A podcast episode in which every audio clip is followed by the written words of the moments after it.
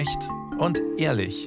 Reden übers Leben. Ein Podcast von Bayern 2.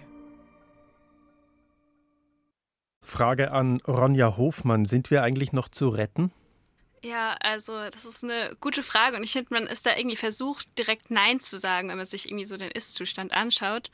Aber das würde ähm, unserer Verantwortung nicht gerecht werden. Wir würden unsere Verantwortung verweigern und deswegen muss die Antwort eigentlich äh, ein Ja sein und wir dürfen das eigentlich gar nicht so sehr als Frage verstehen, sondern mehr als Hilferuf, als Aufforderung.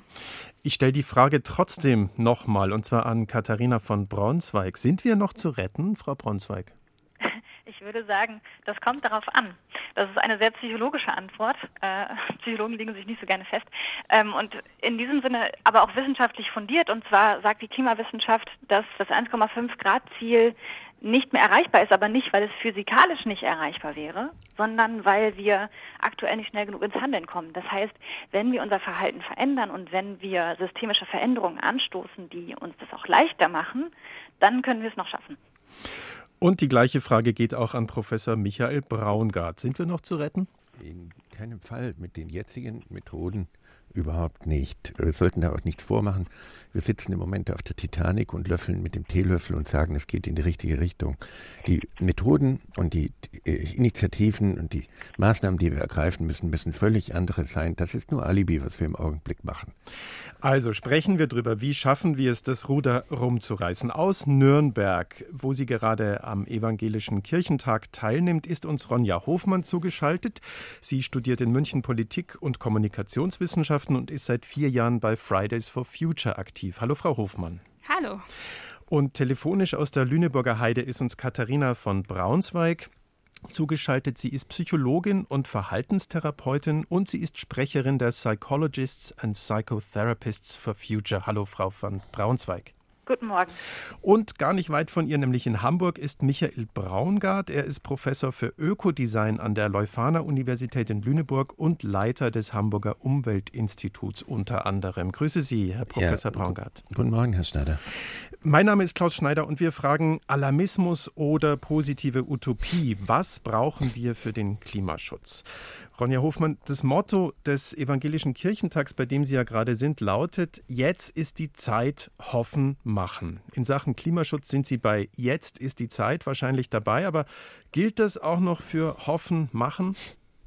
Ich glaube, man darf Hoffen nicht missverstehen als ein passives Hoffen auf einen Gott, der das schon irgendwie richten wird, sondern eher ein Hoffen darauf, dass ähm, das eigene Tun, das eigene Handeln dem Gelingen geschenkt wird. Und ähm, Deswegen, dafür gibt es keine bessere Zeit, als jetzt anzufangen. Mhm. Katharina von Bronsweig, wenn wir über das Thema Klimakrise sprechen, so wie jetzt, werden viele vielleicht innerlich schon abschalten. Ich kann es nicht mehr hören. Andere sind vielleicht besonders alarmiert.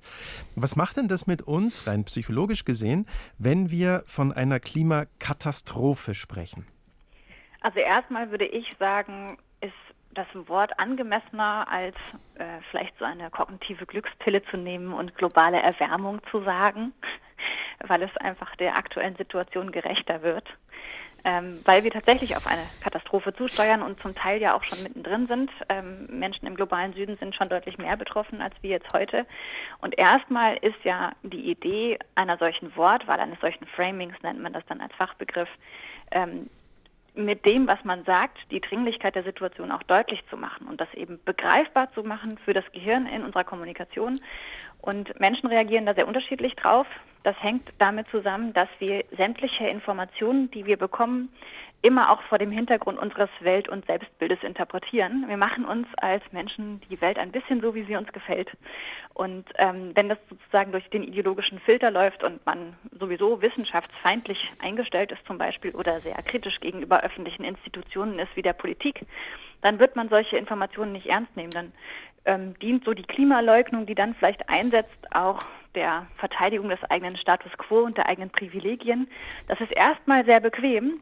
Langfristig hilft uns das aber nicht weiter, weil wir ja trotzdem diese Klimaveränderungen erleben und auch die Veränderung äh, unseres Lebens und die, die Zerstörung unserer Lebensgrundlagen. Und ähm, da spielt uns sozusagen unser Verdrängungsmechanismus äh, oder erweist uns einen Bärendienst, hm. weil uns das zwar kurzfristig besser fühlen lässt, langfristig aber eben dazu führt, dass wir nicht handlungsfähig sind. Und das ist ja irgendwie genau das Problem. Und die Frage ist, genau. wie erreiche ich denn die Menschen, die ähm, sehr gut sind, sowas zu verdrängen oder auch vielleicht äh, einfach von der Hand zu weisen? Auf der Internetseite von Fridays for Future steht, es darf nicht die alleinige Aufgabe der Jugend sein, Verantwortung für die Priorisierung des Klimaschutzes zu übernehmen. Und naja, da die Politik diese kaum wahrnehme, müsse da weiter gestreikt werden. Professor Braungart, wie würde man denn andere, die nicht eh schon aktiv sind, dazu bringen oder vielleicht auch die, die eben, wie wir es gerade gehört haben, so einen Verdrängungsmechanismus aktiviert haben. Wie würde man die dazu bringen, Klimaschutz zu betreiben, Ihrer Meinung nach? Naja, also zum einen muss ja mal dargestellt werden, dass wir das Klima nicht schützen, wenn wir ein 1,5 Grad Ziel haben. Äh, wir zerstören bloß etwas langsamer und der Planet zerstört sich doch jetzt schon. Also es fällt uns auf, letztes, äh, letzten Sommer sind fünf Kubikkilometer an Gletschereis verschwunden, äh, abgetaut. Der, der Permafrostboden taut auf. Das Grönlandeis verschwindet viel schneller, als man es dachte. Allein der Verlust des Grönlandeises wird einen Anstieg des Meeresspiegels um sieben Meter mit sich bringen. Das heißt, äh, wir sollten uns doch erstmal überlegen, dass wir vielleicht ein positives Ziel haben. Und wenn man vom Kirchentag vielleicht redet, die Kirche, also die, sowohl das Christentum wie der Islam, sind ein Stück damit verantwortlich, dass wir versuchen, klimaneutral zu sein. Ja, München möchte klimaneutral sein. Was für ein Blödsinn. Stellen Sie sich vor, Sie kommen nach Hause und sagen, ich bin heute kinderneutral. Ein Baum ist auch nicht klimaneutral, er ist gut fürs Klima. Das heißt, wir planen im Augenblick bloß die Zerstörung etwas langsamer voranzubringen.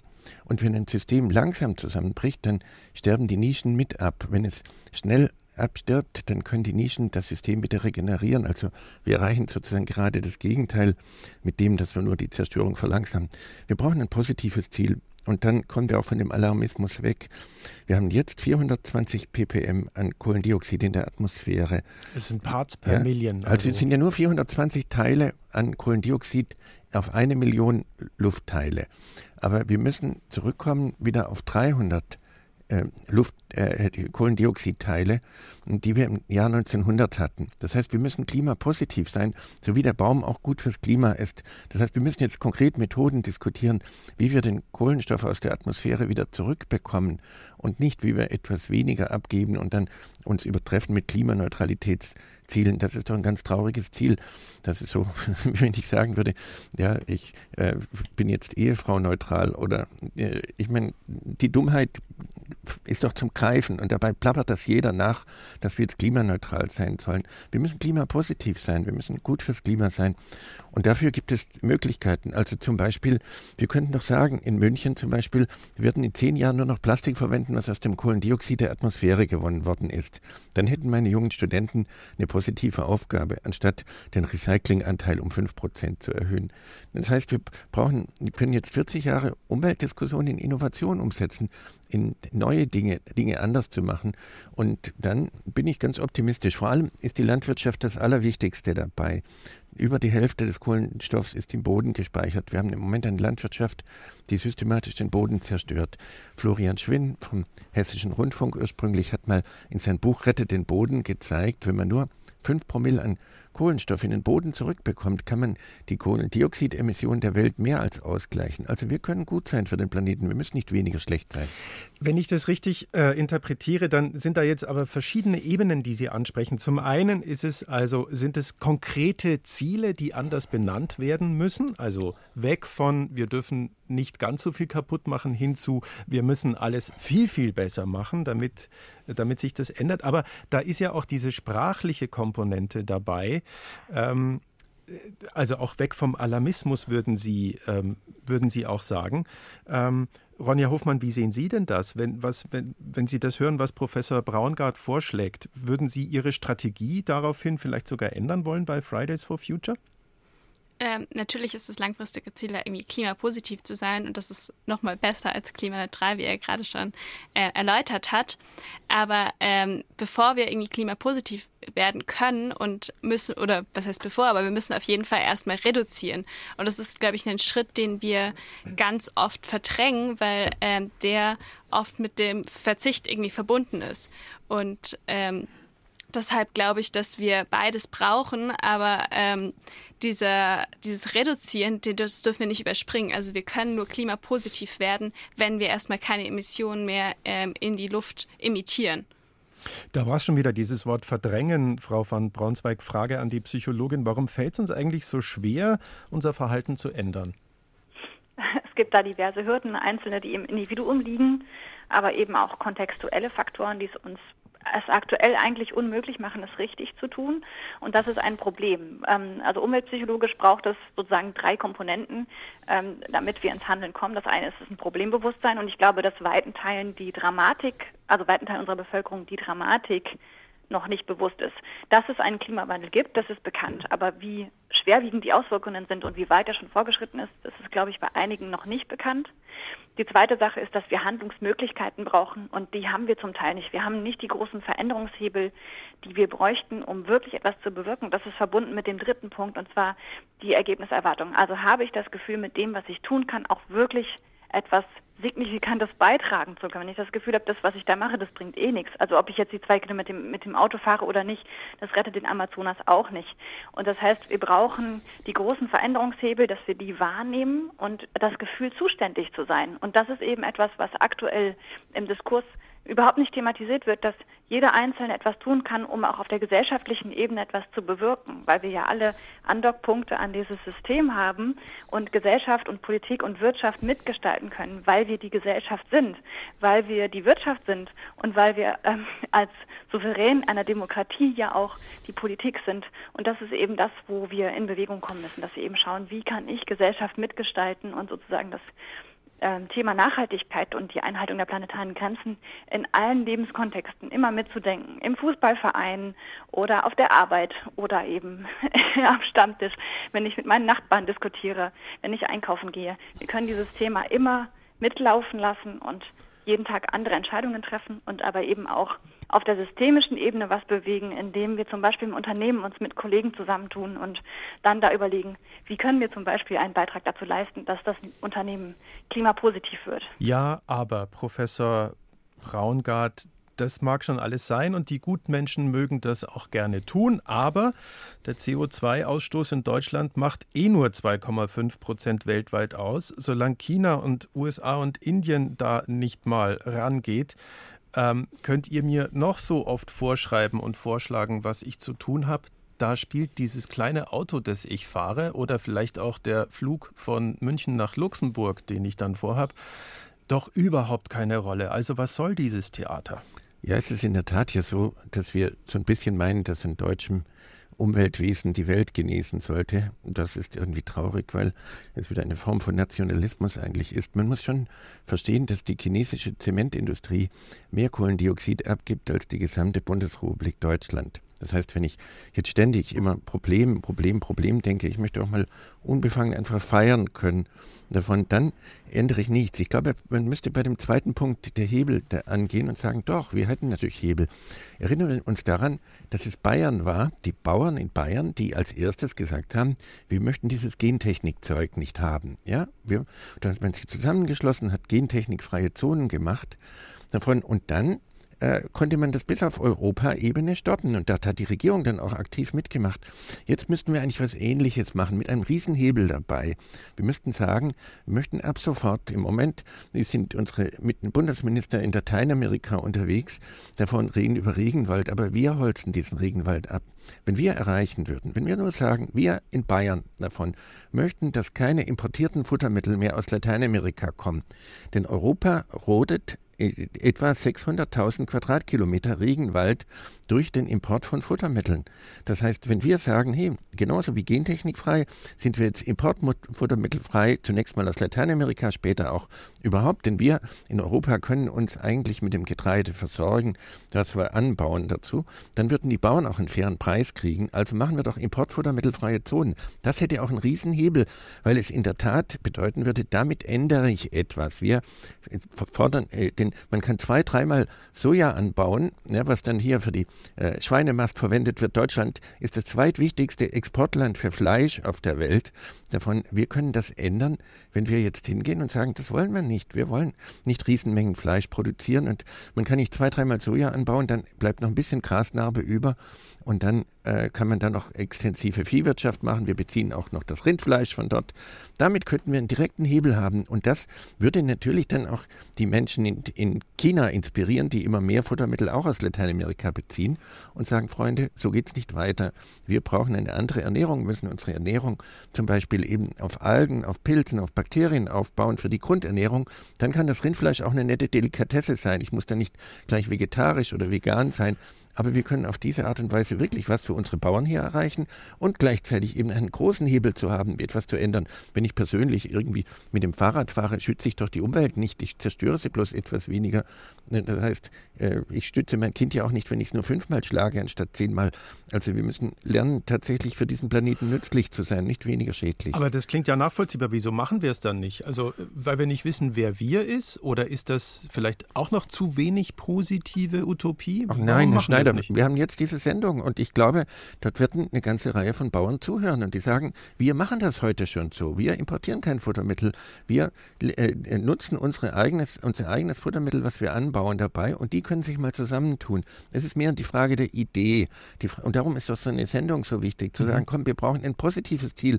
Jetzt dieser Alarmismus hält uns irgendwie gelähmt und wir sitzen so ein bisschen wie die Hamster im Laufrad und sagen, es geht ja in die richtige Richtung. Aber das ist doch Quatsch. Wir brauchen jetzt wirklich die großen Hebel und schauen. Und das muss von der unten ausgehen, auch von der, von der Religion natürlich ausgehen, die endlich sagt, wir können gut für den Planeten sein. Äh, das geht ja so weit, dass es zum Beispiel kein Biosiegel gibt. Auch Biolandbau ist ja in Süddeutschland entstanden, weltweit dafür. Es gibt kein Biosiegel, was erlaubt, dass meine eigenen Fäkalien wieder verwendet werden dürfen. Wir fühlen uns so schlecht und das liegt an Religion dazu, dass wir sagen, es ist eigentlich nur gut, wenn wir nicht dabei sind. Damit verliert selbst Demeter Landbau zwei Tonnen Boden pro Hektar. Und ja, wir brauchen also eine Landwirtschaft, die Boden aufbaut. Und das ist ein anderes Denken, äh, denn das zeigt, guck mal, wir können gut sein für diesen Planeten. Ich habe das erst begriffen, als ich ein paar Jahre in China gearbeitet habe, wenn man in China zum Essen eingeladen ist auf dem Land, dann erwartet man bis heute noch, dass man, äh, dass man so lange bleibt nach dem Essen, bis man die Toilette aufsucht. Es gilt als unhöflich zu gehen und die Nährstoffe mitzunehmen, denn man ist ja zum Essen eingeladen worden, nicht zum Nährstoffdiebstahl. Das heißt, wir haben nie gelernt, in echten Kreisläufen zu denken und jetzt fahren wir gegen die Wand, da ist gar keine Frage. Aber China scheint da genauso gegen die Wand zu fahren, trotz dieser wirklich schönen Geste. Frau Hofmann, wie sehen Sie das denn? Ja, weil Sie das Modell natürlich übernommen haben, mhm. was wir von uns aus haben, weil Sie gedacht haben, das sei der Fortschritt. Das heißt, wir sind schlechte Vorbilder. Mhm. Ja, definitiv. Also ich glaube, wir bilden uns auch oft ein, dass wir äh, in so einem luftleeren Raum irgendwie schwimmen würden. Ähm, sowohl was wir Individuen irgendwie tun, wenn wir denken, es reicht schon, wenn wir weniger Auto fahren, als auch wenn wir das auf internationaler Ebene anschauen. Und das stimmt nicht. Wir sind ja in einer globalisierten Welt, wir sind vernetzt, wir sind abhängig voneinander und dementsprechend haben wir ganz viel Einfluss auf China, auf andere Länder ähm, und können da ganz viel bewegen, wenn wir äh, vorangehen. Das wäre also auch die Antwort auf die Frage oder beziehungsweise eine Reaktion auf diejenigen, die sagen, solange China und USA nichts machen und Indien ist mir alles wurscht. Äh, nein, wir müssen Vorbild sein. Auch du, kleiner Mensch, der, weiß ich nicht, in der Lüneburger Heide sitzt, Frau van Braunzweig? Ja, also wir sind ja immer eingebettet ähm, die Kollegin sagte gerade, vernetzt. Wir sind ja immer eingebettet in, in Kollektive. Und ähm, auch wenn ich jetzt als einzelner Mensch aus der Lüneburger Heide oder äh, Bäuerin in Bayern ähm, nicht direkt mit Menschen in China zu tun habe, sind wir natürlich einerseits über diese globale Wirtschaft verbunden. Wir haben aber ja auch unsere äh, Gruppen vor Ort. Und ähm, das heißt, wir können mit unserem Verhalten soziale Normen verändern und die Vorstellung davon, was normal ist und wie man sich so verhält, die verändert sich dadurch. Und dadurch verändert sich Kultur, dadurch verändert sich auch die Art, wie wir wirtschaften. Das heißt, wir haben immer als Individuum einen Wirkbereich, der über uns einzeln hinausgeht und das gilt es zu nutzen. Also vielleicht kann ich da ein bisschen was ergänzen. Mhm. Äh, wir haben jetzt ja diese ganzen Masken verwendet und ich will jetzt nicht auf Frau Tandler zurückkommen davon, aber mhm. äh, wir haben äh, uns da wirklich Plastik ins Gesicht gepackt davon und haben Mikroplastik eingeatmet und jetzt schwimmen über drei Milliarden solche Plastikmasken in den Weltmeeren rum, bleiben dort sechs 100 Jahre mindestens dort, so lange wie das Kohlendioxid in der Atmosphäre. Ich habe mit meinen Studenten eine Firma gegründet, die heißt Holy Shit und wir haben einfach eine biologisch abbaubare Maske gemacht, ja, davon, die sich perfekt kompostieren lässt. Das ist für uns zunächst mal uninteressant. Wir haben 40.000 von diesen Masken hergestellt. Man kann die noch im Netz finden dazu, aber uns ging es nicht darum, jetzt möglichst viele Masken zu produzieren, sondern die Menschen in China zu inspirieren, anders zu denken. Solche Gebrauchsgegenstände müssen biologisch abbaubar sein und die wird es jetzt geben. In China gibt es jetzt vier Firmen, die solche Masken bereits produzieren dann haben wir nicht Sondermüll im Gesicht davon, sondern und nicht Masken, die eigentlich nur eine halbe Stunde getragen werden dürfen, wie diese FFP2-Maske davon und die nie für uns für Dauerbetrieb verwendet worden sind, sondern wir haben die Menschen in, in China inspiriert, anders zu denken. Solche Materialien müssen in biologische Kreisläufe gehen. Und so glaube ich in der Tat, und da ist Friday for Future einfach ein tolles Beispiel, dass wir die Menschen inspirieren können, anders zu denken und die Basis anders zu haben. Und die Leute in China sind auch nicht dumm. Sie haben bisher nur unserem Wachstumsleitbild gefolgt, was wir ihnen ja vorgegeben haben. Wir haben sie dabei leider auch inspiriert.